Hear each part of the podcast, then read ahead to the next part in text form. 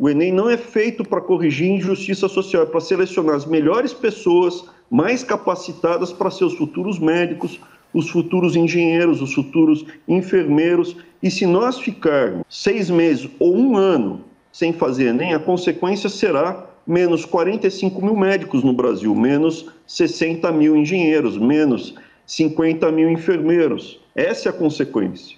A voz que você acabou de ouvir é do ministro da Educação, Abraham Weintraub. Integrante da ala ideológica do governo Bolsonaro, grupo que tem como referência o astrólogo Olavo de Carvalho, o ministro não vê o Exame Nacional do Ensino Médio como uma política pública de reparação de injustiças, sobretudo aquelas derivadas de uma desigualdade social histórica num país onde os seis homens mais ricos concentram a mesma riqueza que os 100 milhões de brasileiros mais pobres. Esses números foram divulgados em 2017 no relatório Nós e as Desigualdades, da ONG Oxfam Brasil. Acontece que de lá para cá esse abismo só aumentou. O último levantamento do IBGE, no final do ano passado, mostrou que 170 mil pessoas ingressaram na extrema pobreza em 2019. E, na avaliação dos economistas, esse contingente deve explodir em 2020 com a pandemia.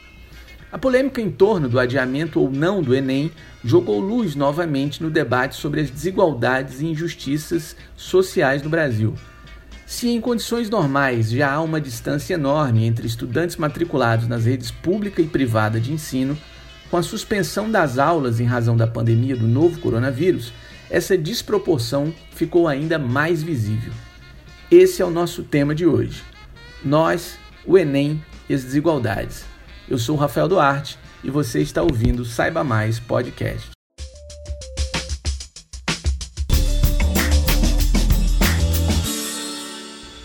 E no programa de hoje, dedicado ao Enem, nós teremos três convidados especiais. A coordenadora nacional do Emancipa, uma rede popular de cursinhos espalhados hoje pelo Brasil inteiro, Tatiane Ribeiro, a estudante de escola privada Ana Beatriz de Sá e o estudante de escola pública José Emerson da Silva. Assim a gente tem uma realidade global do professor, do orientador e também dos próprios estudantes, que são os mais interessados no Enem.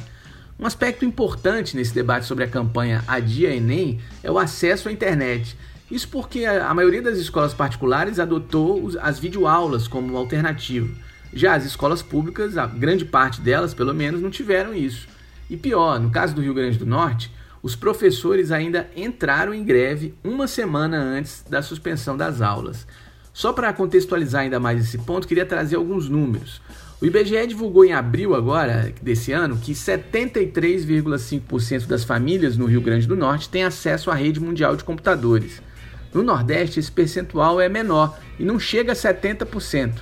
Pegando só a região metropolitana de Natal, por exemplo, a gente tem aí 303 mil pessoas sem internet nessa área.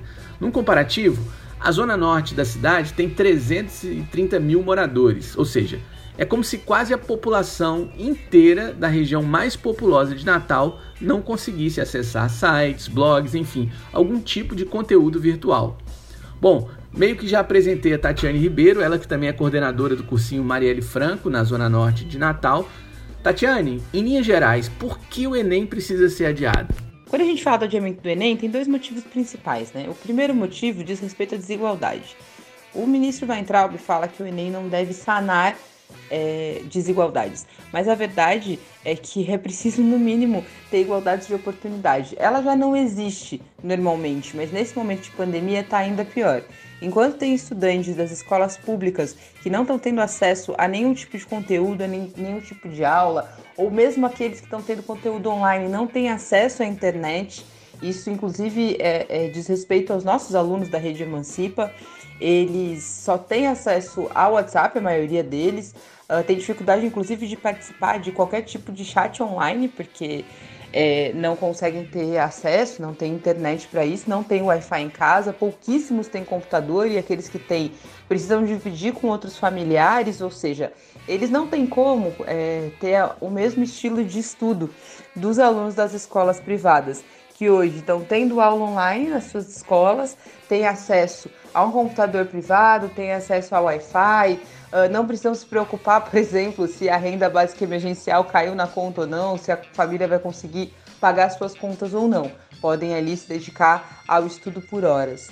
O segundo motivo é que nós nem sabemos se o calendário escolar vai fechar até o momento do Enem.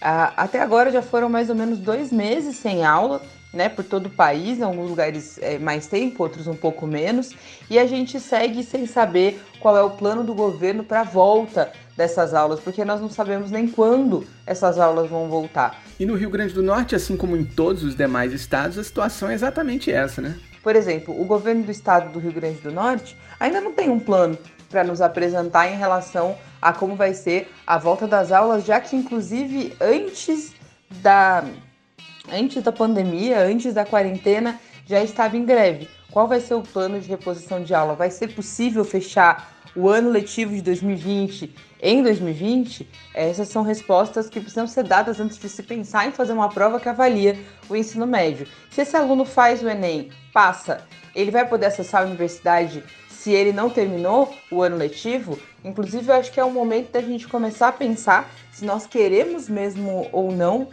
Aliás, se nós podemos mesmo ou não discutir ano letivo nesse momento e se a gente vai realmente manter um ano letivo como ano civil. Talvez seja preciso que o calendário escolar de 2020 se estenda até 2021.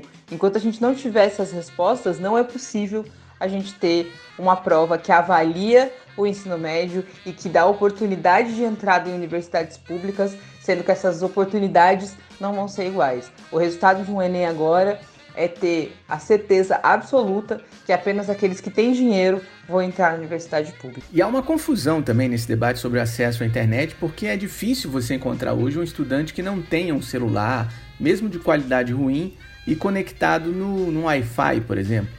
Mas o acesso pleno à internet é outra coisa, né? Vai muito além disso. A gente vai falar dos estudantes da escola pública. A primeira coisa, a primeira questão, com certeza, é o acesso à internet. Por que isso? Porque apesar de mais de 90% uh, ah, dos estudantes uh, de escola pública terem acesso a smartphone, a maior parte deles tem acesso a dados limitados. Né? São celulares pré-pagos, muitos deles só têm acesso de fato ao WhatsApp, outros que vão ter um pouco de dados, 60 mega, 100 mega por dia, e que não vai permitir que eles acessem conteúdos online seja assistir um vídeo no YouTube, seja participar de uma aula online no Instagram ou em qualquer outra plataforma. É, esse é o problema número um. O problema número dois é que esses alunos não têm Wi-Fi em casa e também não têm computador.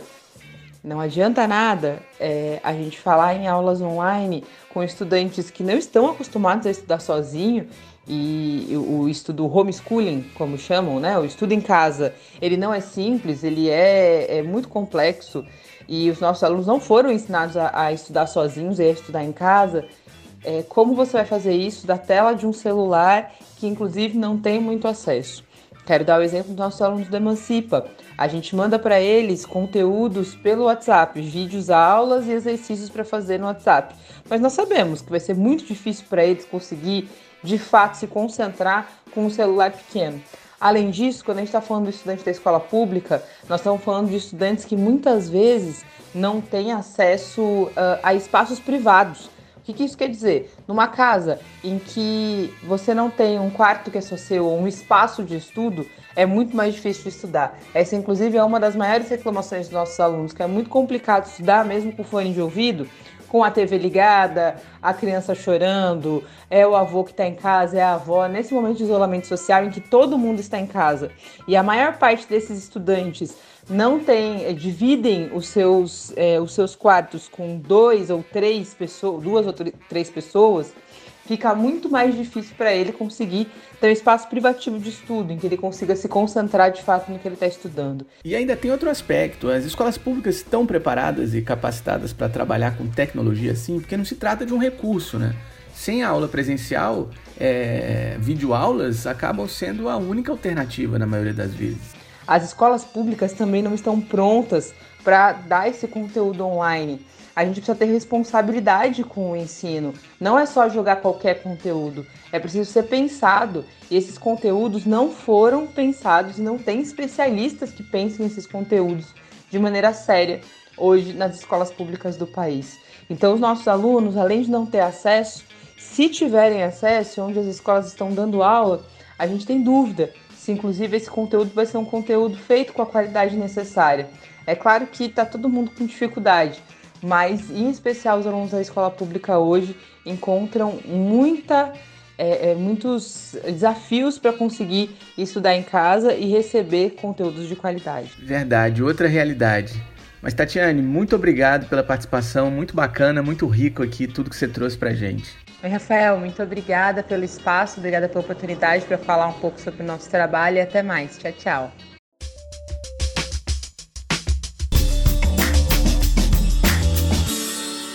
As dificuldades para os estudantes de escola pública relatadas pela Tatiane Ribeiro fazem parte da rotina de José Emerson da Silva.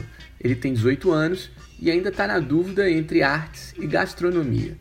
Levantamento recente feito pelo portal Nexo em abril de 2020 mostrou que apenas 58,2% dos alunos indicam ter espaço específico e adequado para estudo no domicílio, ou seja, dentro de casa. O Emerson não está nessa estatística. Eu conversei com ele também sobre isso. Emerson, começa contando pra gente como é a sua rotina, o que você faz, com quem você mora.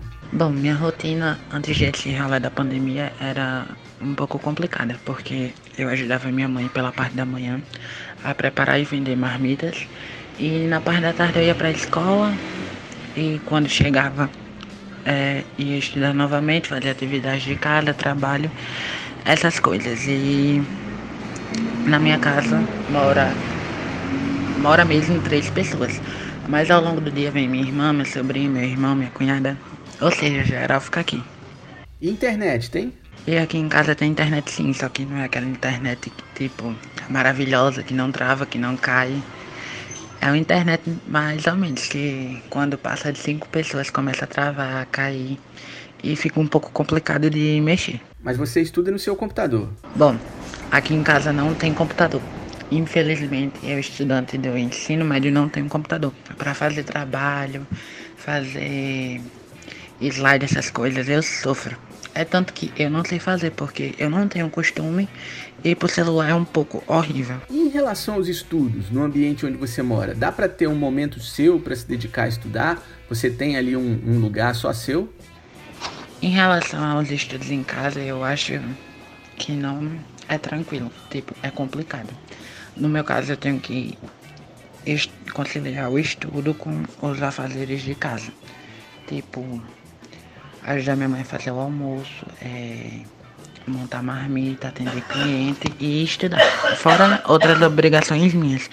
Então isso dificulta, sabe? A pessoa perde a concentração e muitas vezes perde até o interesse. Deixa para depois, por, pela quantidade de de afazeres que tem para fazer. Difícil concentrar então, né? Bom, eu tenho muita dificuldade em concentração porque quando eu pego nos meus materiais para estudar sempre aparece algo para me fazer. Um cliente para atender, uma marmita para montar, é, a casa para limpar e até mesmo o rolê da ansiedade. Eu tenho ansiedade e tal e fica muito difícil para mim conciliar tudo isso. Tem dias que eu não tô bem, tem dias que eu tô, aí fica difícil, não dá para mim estudar todo, todos os dias certinho, entendeu? E isso é muito complicado. Mas eu acho que a maior complicação mesmo é com os afazeres de casa. E olhando ao redor, você vê que sua realidade é diferente da realidade dos outros estudantes, seus colegas? Em relação à minha realidade, eu acho que ela não é tão diferente do, dos outros estudantes. O que muda é que eu tenho uma pequena deficiência física que me proíbe de fazer certas coisas. Eu tenho paralisia infantil, ou seja, uma pequena dificuldade em andar. E tipo, isso meio que me restringe a fazer cursos, é, por conta da mobilidade, da acessibilidade. Fica um pouco complicado. Mas eu estou sempre estudando em casa, é, vendo videoaulas, vendo filmes, documentários, tudo isso. Eu sempre procuro estar bem informado. Mas você defende o adiamento do Enem? Bom, eu sou exemplo de um estudante de escola pública que talvez possa se dar mal no Enem se ele não for adiado. Porque onde eu estudava, é, estava em greve e eu passei todo esse período sem receber absolutamente nada da escola. Nenhuma atividade, nenhum aviso, nenhuma videoaula, nem nada. Eu estava estudando por conta própria e por conta do cursinho. E não era todo dia que eu estava afim de estudar, que eu estava com cabeça de estudar, que eu estava podendo estudar. Por falta de tempo, por falta de ânimo, pela ansiedade. Então, eu acho que a melhor forma é adiar, sabe? Porque todos nós merecemos uma chance. E não é justo os alunos das escolas privadas saírem na frente. E é isso. Eu acho que a melhor solução é o Enem ser adiado mesmo. Muito obrigado, Emerson. É muito importante mesmo que as pessoas conheçam histórias como a sua, uma realidade tão brasileira e tão próxima da gente. Valeu. Obrigado, Rafael, pela oportunidade. Foi um prazer fazer essa entrevista com você. E valeu. Espero que eu tenha ajudado.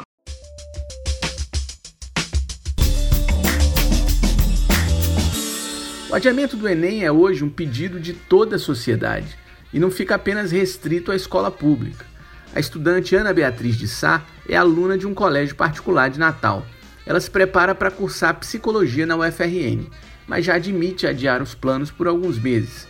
Consciente de que há uma distância grande entre ela e os concorrentes da escola pública, Beatriz defende o adiamento do exame. E nós conversamos com ela. Beatriz, obrigado pela sua participação. Explica pra gente por que você defende o adiamento do Enem. Eu sou a favor desse adiamento por uma questão humana mesmo. Porque chega a ser falta de humanidade e quase que criminoso o não adiamento, sabendo das condições precárias de educação que a maioria dos jovens brasileiros enfrentam. Então eu sou a favor porque eu, eu tenho um mínimo de empatia e de noção de, de justiça social. Porque é claro que as condições para a realização do Enem em novembro são absurdas. Porque está tudo parado, a gente está numa pandemia e o ministro da Educação simplesmente ignora essa situação. Ele negligencia mesmo, finge que a educação no Brasil é igual para todos. E ele sabe que é desigual. Como ele mesmo disse, só os melhores passarão. Só os melhores leia-se os mais ricos, né? E é isso que eles querem mesmo, dificultar a entrada dos mais vulneráveis em universidades. Então eu sou a favor por simplesmente não aguentar mais essa postura absurda do ministro, do presidente e de todos que ignoram nossa realidade social. Então sou a favor por uma questão de humanidade. E que tipo de dificuldade você vem encontrando nesse período? Bom, os problemas que eu estou enfrentando, é, principalmente agora, é, são afastamento social com os meus amigos e outras pessoas que eu gosto muito e que me ajudam a manter a, a minha saúde mental né, nesse período. É a falta de aulas presenciais, que fazem muita diferença no aprendizado, além do convívio social na escola, é, também a falta de motivação que a gente acaba tendo, tanto por esses problemas anteriores, como o próprio cenário político né, que a gente enfrenta. Então, essa falta de motivação também acaba gerando muita tristeza por não render mais a mesma coisa, né?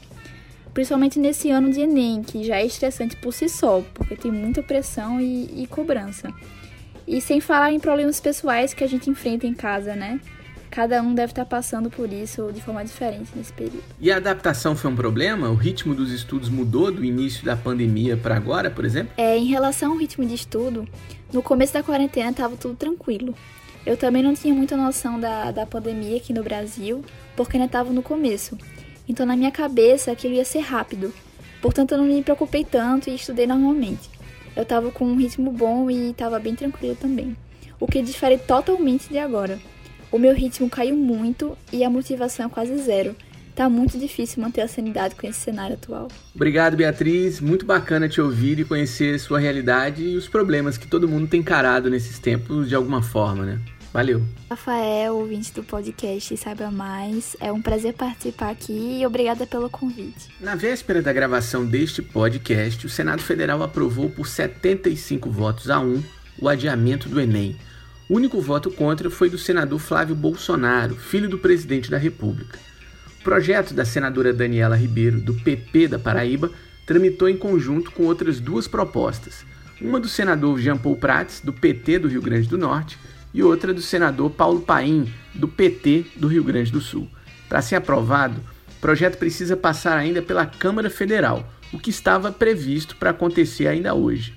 No entanto, após a derrota humilhante do governo, o próprio ministro da Educação, Abraham Weintraub, anunciou o adiamento do exame por 30 ou 60 dias.